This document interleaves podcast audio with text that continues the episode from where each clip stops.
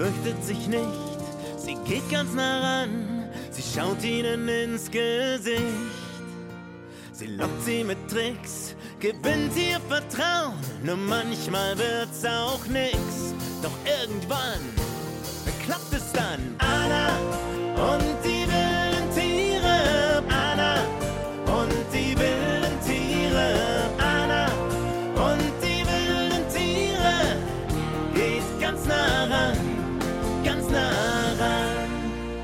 Zu Besuch bei großen Pandas, Takins und Riesensalamandern. Hallo Leute, herzlich willkommen beim Anna Podcast. Wobei heute müsste ich eigentlich sagen Ni Hao. Das heißt Hallo auf Chinesisch, denn heute nehme ich euch mit nach China. Fast 20 Flugstunden sind mein Filmteam und ich unterwegs, um Tieren wie dem unbekannten Takin ganz nah zu kommen, dem glitschigen Riesensalamander und natürlich auch, um ihn mal live zu sehen. Ich glaube, die Chancen stehen gut, dass ich gleich das erste Mal einen echten Panda sehe. Da ist er. Wow. Und noch einer. Wer ist denn das? Um, they're twin brothers. Es sind Zwillinge, zwei Brüder. Und sie heißen Dian Dian und Chi Chi. Dian Dian And Qi Qi Qi Qi Qi Dian Dian Qi Qi. Wen ihr da gerade gehört habt, das ist Susi. Sie kennt sich in der Panda-Aufzucht- und Forschungsstation in der chinesischen Stadt Chengdu echt gut aus. Wir beobachten das Panda-Zwillingspärchen mit dem auffälligen schwarz-weißen Fell und dem schwarzen Ring um die Augen, der ein bisschen wie eine Augenklappe aussieht. Dian Dian und Chi Chi sind am Futtern und ich darf sie sogar auch füttern. Wow, jetzt habe ich mal gemerkt, was der für eine Kraft hat, der Chin Chin, als er sich den Bambusstab geschnappt hat. Wahnsinn. Ihr kennt bestimmt Bambus, oder? Diese Gräser, die echt groß werden können und sich dann so im Wind wiegen. Bambus ist die absolute Lieblingsspeise der Pandas. Deshalb nennt man die Tiere auch Bambusfresser. Ist es euch schon aufgefallen, unsere Panda-Bären haben sechs Finger. Wir haben ja so eine fünfgliedrige Hand, bei der unseren vier Fingern der Daumen gegenübergestellt wird. Und das ist super, weil damit können wir super Dinge greifen. Der Panda-Bär hingegen hat sechs Finger, fünf in einer Reihe. Und hier hat sich so eine Art falscher Daumen entwickelt, so wird er auch genannt. Damit kann er also den Bambus zwischen seinem Daumen einklemmen und mit den fünf Fingern greifen. Und so kann er sich die in einer Affengeschwindigkeit reinpfeifen. Ihr glaubt gar nicht, was in der Panda-Station alles los ist. Manche Chinesen nehmen echt weite Wege auf sich, um endlich mal einen Panda aus nächster Nähe zu sehen. Und was man sich hier alles kaufen kann. Panda-Shirts, Panda-Haarreifen, Panda-Taschen, sogar Panda-Eis kann man schlecken. Wirklich verrückt, wie fanat viele Chinesen in die Bären sind. Susi und ich gehen jetzt in das Haus der Panda-Aufzuchtstation. Weil die großen Panda-Bären vom Aussterben bedroht sind, werden sie hier gezüchtet und dann wieder ausgewildert. Hinter einer Scheibe sehe ich viele kleine Panda-Babys. Näher ran dürfen wir nicht, weil wir Krankheitserreger mitbringen könnten, die für die Babys vielleicht gefährlich sind. Soweit ich weiß, haben doch Panda-Bären nur ein Jungtier. Sie kriegen zwar Zwillinge, aber dann lassen sie eins links liegen und kümmern sich nur um eins. Trotzdem hat die jetzt zwei. Woran liegt das? In der Wildnis zieht die Mutter nur ein Junges groß, das stimmt. Hier aber kümmern sich auch die Tierpfleger um die Neugeborenen. Sie nehmen ein Baby gleich nach der Geburt zu sich und sorgen dafür, dass die Mutter beide Panda-Babys immer abwechselnd zum Säugen bekommt. So können hier beide Jungtiere überleben. Stellt euch mal vor, ihr habt eine Tafel Schokolade in der Hand. Genauso viel wiegen die Panda-Babys am Anfang, sind also noch mini klein. Und sie können anfangs noch nicht mal sehen und schlafen fast den ganzen Tag. Außer sie kriegen Hunger. Dann kommt die Panda-Mama dazu. Das sieht so ein bisschen aus, als wäre er auf der Suche nach irgendwas. Vielleicht sucht er eine Milchzitze von seiner Mama. Wie vorsichtig die mit ihrem Kleinen ist. Jetzt schlägt die Mama ganz vorsichtig über die Öhrchen. Ihr könnt euch ja denken, dass ich den Panda-Bären noch ewig hätte zuschauen können. Aber der Panda-Mama scheint es mit Publikum jetzt zu reichen. Jetzt dreht sie sich von uns weg und es ist Kuscheln angesagt. Das ist wohl ein Zeichen für uns, dass sie jetzt allein miteinander sein wollen und wir ihnen ein bisschen Privatsphäre gönnen. Ich verziehe mich jetzt mal. Ihr glaubt gar nicht, was es in China alles zu entdecken gibt. Ich bin übrigens das erste Mal in diesem riesigen Land. Einiges ist ganz schön anders und ungewöhnlich. Zum Beispiel mein erster Besuch auf einer öffentlichen Toilette. Also, die hat einfach keine Tür. Zum Glück konnte ich es mir noch ein bisschen verkneifen. Was ich aber super finde, ist das Essen. Reis gibt's natürlich zu jeder Mahlzeit. Und was mir besonders gut gefällt, es bestellt nicht jeder sein eigenes Gericht, sondern alle bestellen zusammen und teilen auch alles. Nur das Frühstück, also da musste ich mich erstmal dran gewöhnen. Oder wie würde es euch gehen, wenn es statt Marmeladentoast auch schon eine scharfe Suppe gibt? Aber jetzt nehme ich euch mit zum zweiten Tier auf unserer China-Reise, der Takin. Habt ihr von ihm schon mal gehört? Stellt euch mal ein Tier vor, ungefähr halb so groß wie eine Kuh. Das Fell ist zottelig, hellbraun mit schwarzen Stellen und der Kopf erinnert an eine Ziege mit zwei geschwungenen Hörnern obendrauf. So sieht ein Takin aus und im Sichuan Tanjahe Nationalpark gibt es noch wildlebende Takine. Die sind aber nicht ganz einfach zu finden. Deshalb haben wir Feder dabei, einen Ranger, der sich hier super gut auskennt. Takine, willkommen! Oh, super. Schaut mal, hier ist schon ein Schild, auf dem man einen Takin sieht. Das soll nämlich heißen, hier gibt es Takine, also super für uns. Und hier steht auch drauf, wie man sich verhalten soll. Man soll keine Tiere füttern, man soll den Tieren nicht hinterherrennen und sie hetzen und man soll leise sein, also nicht so laut wie ich gerade. Ups. Apropos sprechen, wie unterhalten sich denn eigentlich Takine? Sie geben verschiedene Laute von sich, so wie diese. Wenn sie mit den Füßen aufstampfen, dann sind sie wütend. Hört sich auch ein bisschen bedrohlich an, oder? Und was machen die dann für ein Geräusch, wenn sie sich freundlich begrüßen wollen untereinander? Ah, super, das kriege ich hin. Das probiere ich jetzt gleich mal aus. Ich komme ja auch mit freundlichen Absichten. Vielleicht schauen sie ja dann mal vorbei. Mm, mm, mm. Und kommt einer? Mm, Nein, das musst du noch üben. okay. Hm. Na gut. So, wir müssen jetzt hier lang.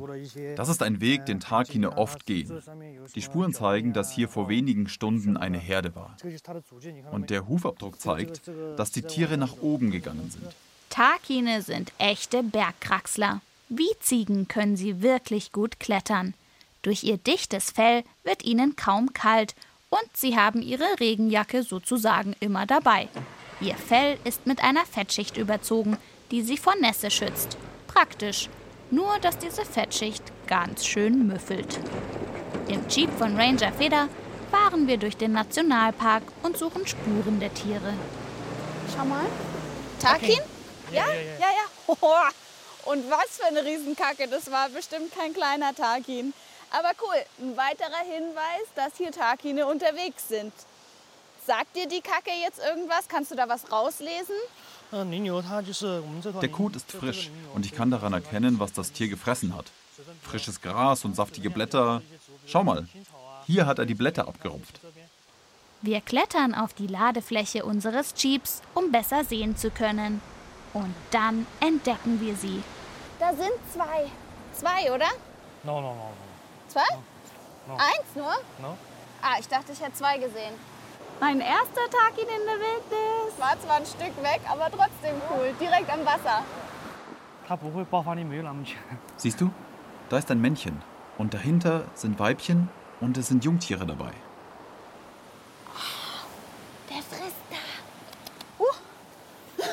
Jetzt bin ich ganz schön erschrocken, weil der auf einmal losgerannt ist. Ich hatte schon Angst, dass der auf uns zukommt, aber nee, er ist in die andere Richtung.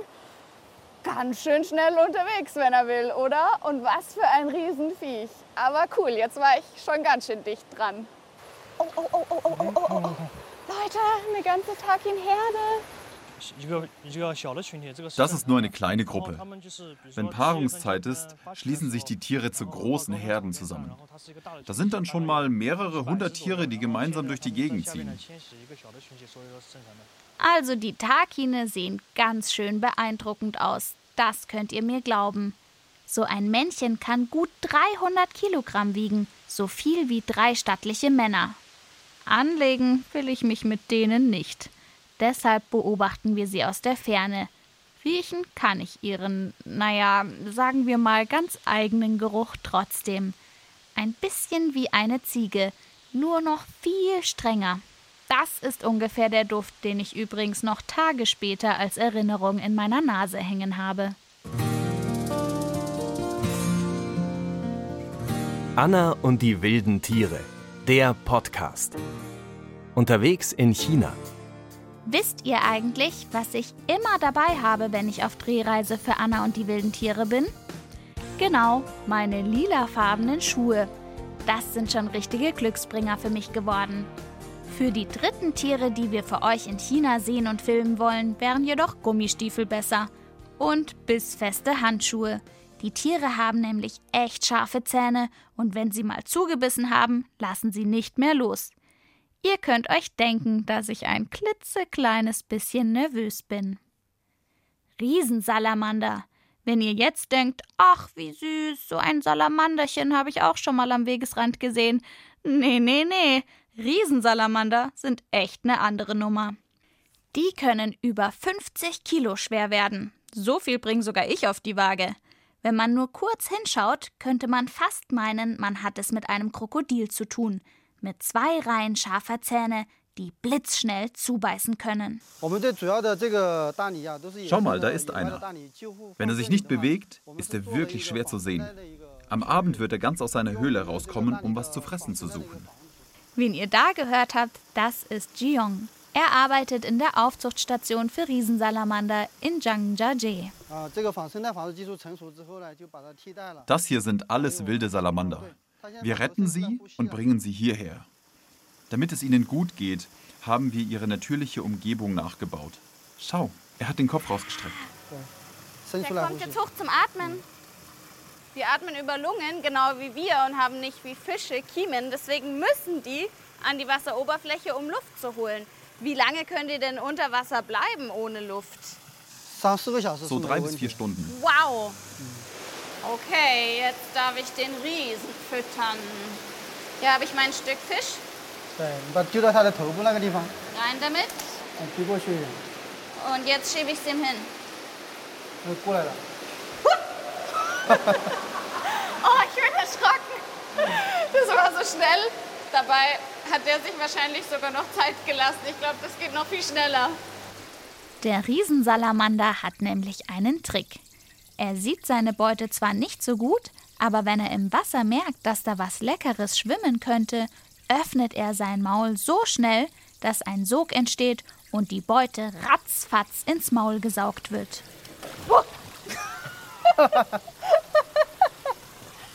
Jedes Mal erschrecke ich so. Und jetzt ratet mal, wie alt diese Lurche werden können.